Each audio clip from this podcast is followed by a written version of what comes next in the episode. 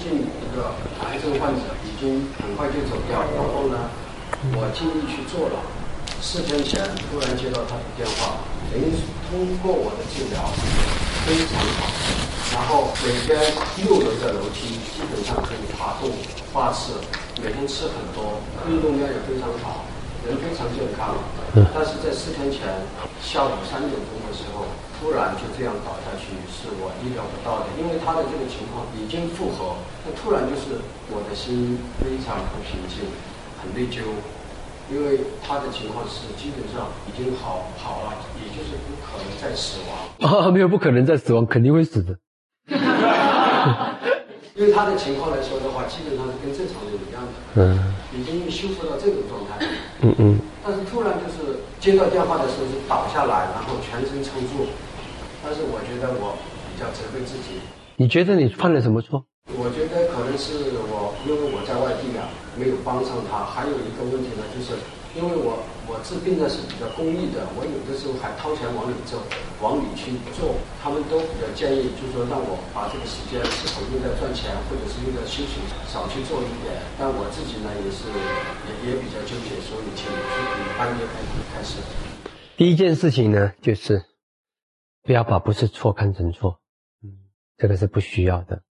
嗯，因果关系要搞对。嗯，如果嗯自己不是他死亡的因，然后自己呃拿来担，那那个是奇怪的一件事。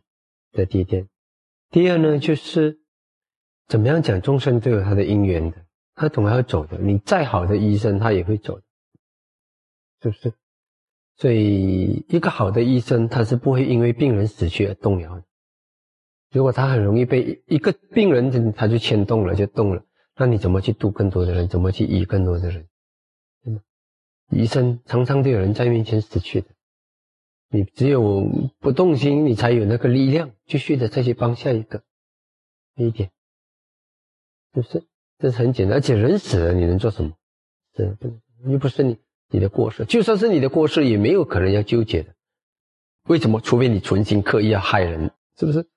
又没有啊，你这个还算是你自己，也没有什么明显的什么错，就是过去在这个英国伦敦有一个心脏科的专科医生，他也是啊，他因为刚完成他的专专科，去去动手出最超最初期的几个手术，其中一个手术，呃，他们动手术的时候呢，是那些亲人全部就在那上面看着你的，他他的那个手术室上面有一个可以看。在床位上可以看下来，看着你动手术的，你怎么动他的亲人的手术，看着你动的，所以这个其实要很强，心很心不强的人是做不了这种手术的，因为就是很公开的。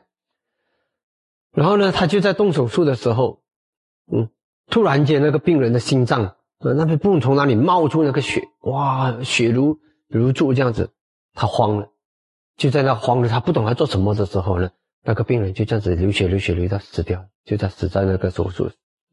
然后呢在过去的接回来，大概大概是五天吧，不出一个礼拜，他一一直都没有那个心在接第二个手术，就在只是在医院里面，在自己的社里面就静静的，然后也没有被分派任何一个任务，他其实也一直不愿意接受再新的一个任务。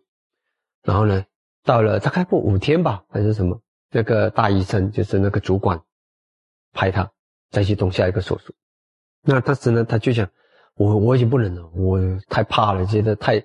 他觉得他再也再也做不起、做不了这样的事，他不知道怎么办，再继续。然后那个大医生跟他说：“你看我们现在好好的，这是很有经验的。”嗯，他说：“嗯，你觉得你没经验，你不会做，但是你要想，每一个有经验的医师都是从没有经验那边来，而且呢，都有多少人因为我们的不够经验而而牺牲，但是呢。”如果没有这样子，也不会有今天的我们成为一个有经验的医生。自然的现象就是这样啊，没办法。所以他一这样讲了，好，他就化解了他心里的那个障碍，又再重新，又再拿起那个手术刀，又再走进手术室，再来动手术。后来等他成了全伦敦最顶尖的，全伦敦最顶尖，也几乎是全英国最顶尖的心脏医医科的医生的时候，就是他的成功率是最高的。他说：“你不要看我成功是偶然的，我也经过过过去的那种挣扎。但是呢，我如果我没有放下那个那个错误，我就没有今天了。你走不下去，一个错，一个一死人你就完了，一个手术失败你就完了，那你怎么走得下去？只能说他有他的业，他也是在倒霉，就是这样。好。”至于你是否应该要去赚钱，还是那个，其实看你看你要的是什么，你要的是现世的还是未来世的，而且你是否是想自己还是想别人，这样对我来说都也没有说什么赚钱也没有说是错，公益的事肯定有很殊胜的功德，因果是真实不虚的，你做了多少好事真实不虚，就没，呃，对我来说钱够了就好了。你这样子做公益也是一直可以帮到很多的人。